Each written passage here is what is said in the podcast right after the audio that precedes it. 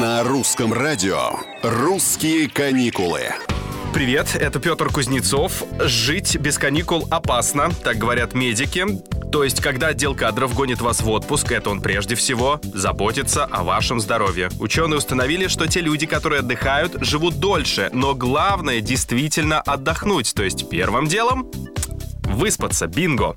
Где именно это можно сделать, рассказываем на этой неделе в русских каникулах. Сегодня отправляемся в Петербург, потому что там есть музей сновидений Фрейда.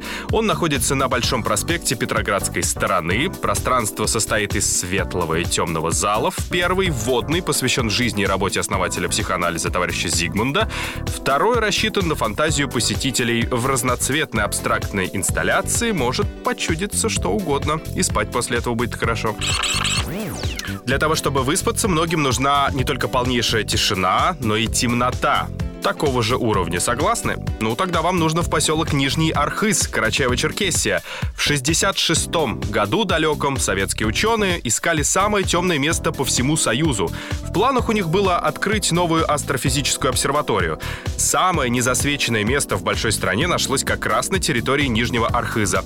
Темнота, тишина, горы. Вот залог отличного сна. Не забудьте палатку. И оставайтесь с русскими каникулами. Здесь мы путешествуем и отдыхаем. Такое возможно.